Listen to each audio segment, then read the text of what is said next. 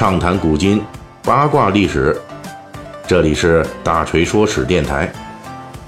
我们的其他专辑也欢迎您的关注。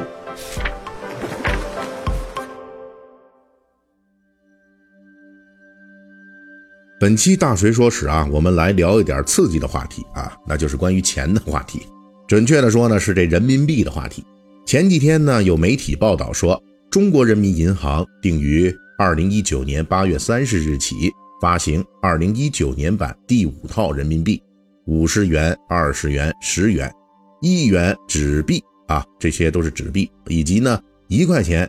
五角钱和一角钱的硬币，俗称呢叫钢镚儿，对吧？发行后呢，与同面额流通人民币呢等值流通。那么今天呢，我们就跟大家一起来捋一捋咱们人民币的这个流通历史。我们现在使用的仍旧属于第五套人民币序列。那么我们就先从呢第一套人民币说起。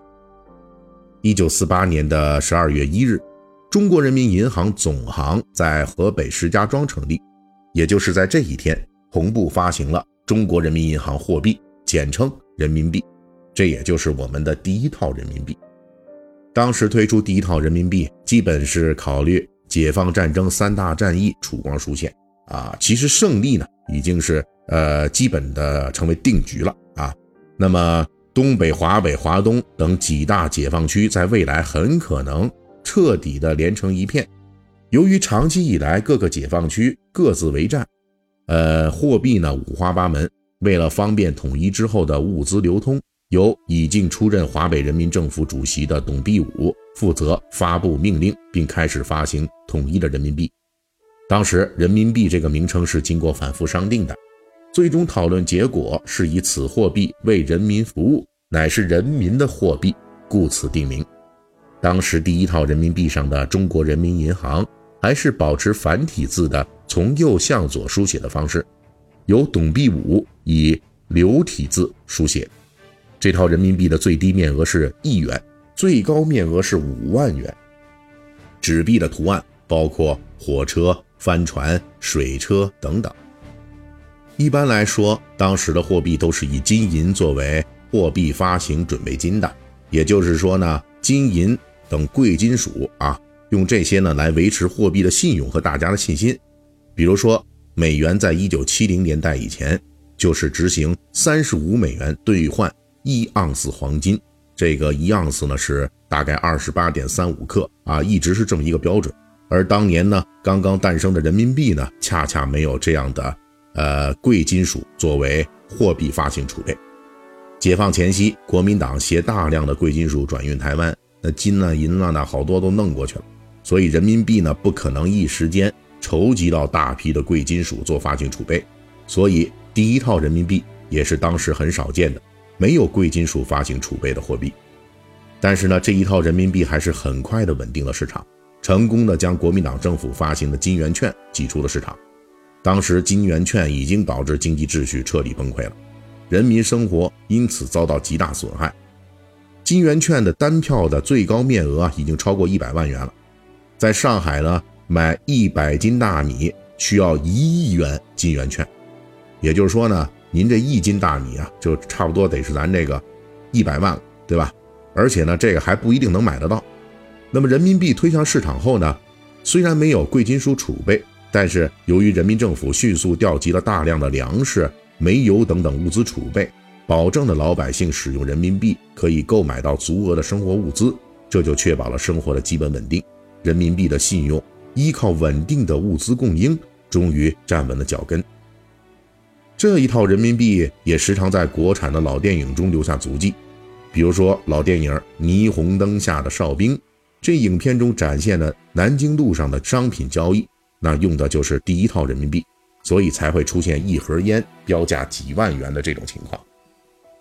第一套人民币奠定了整个人民币的历史基础，但是呢，它也有很多无法克服的缺点，比如说它的面额过大，而且呢，钞票几乎没有防伪标识。全靠人眼识别，印刷的材质也不太好，导致使用一段时间之后就会破损严重，不利于市场的持续流通。那么在这种情况下呢，一九五五年的三月一日，第二套人民币正式发行了，最小金额为一分，最大金额为十元。这第二套货币呢，是五套人民币中啊发行面额最小的，但是这个面值体系一直延续到今天。第二套人民币发行后正式兑换第一套人民币，根据当时的购买力估算，正式兑换比为一比一万。前几年呢，时常有媒体爆出说，有些人啊拿着家里这一九五零年的早期的这个存款单去银行兑换。明明是一张十万元的存款单，银行说呢，说只能给您兑出十几块钱来。原因正是因为当时的第一套人民币一万元，只相当于后世人民币的一块钱。那么第二套人民币的突出特点呢，就是一分、两分和五分的纸币，以及说这硬币。后世耳熟能详的人民币的汽车、飞机和轮船图案，就是在这套的纸币分币上出现的。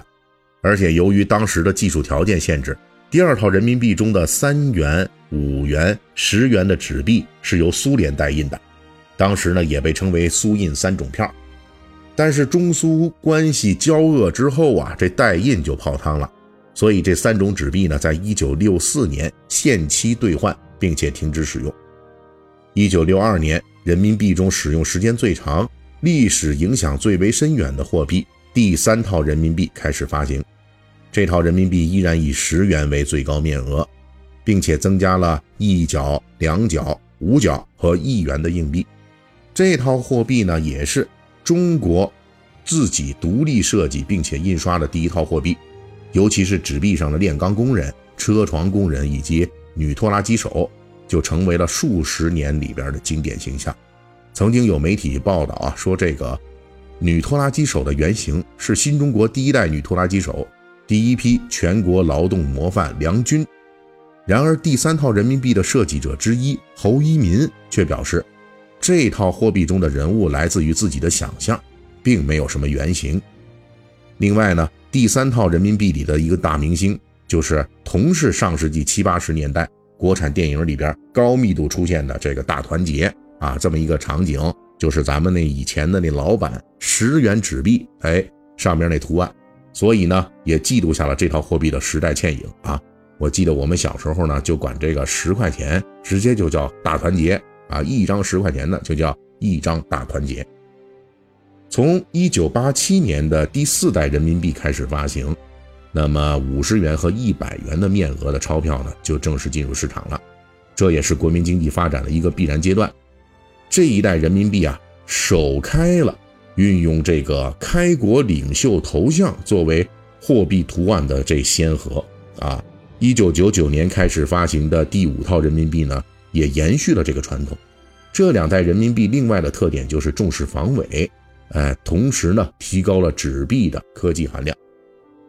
这些特点呢，其实在我们今年即将使用的二零一九年版第五套人民币上仍然继续延续。在有关专家的这个解释里边说，二零一九年版的第五套人民币在保持了这个五套币的相关的规格、图案、色调等等各要素不变的同时，做出了不少改进，包括提高了票面色彩的鲜亮度，啊，优化了这票面结构层次，以及它的效果，提升了整体的防伪性能等等。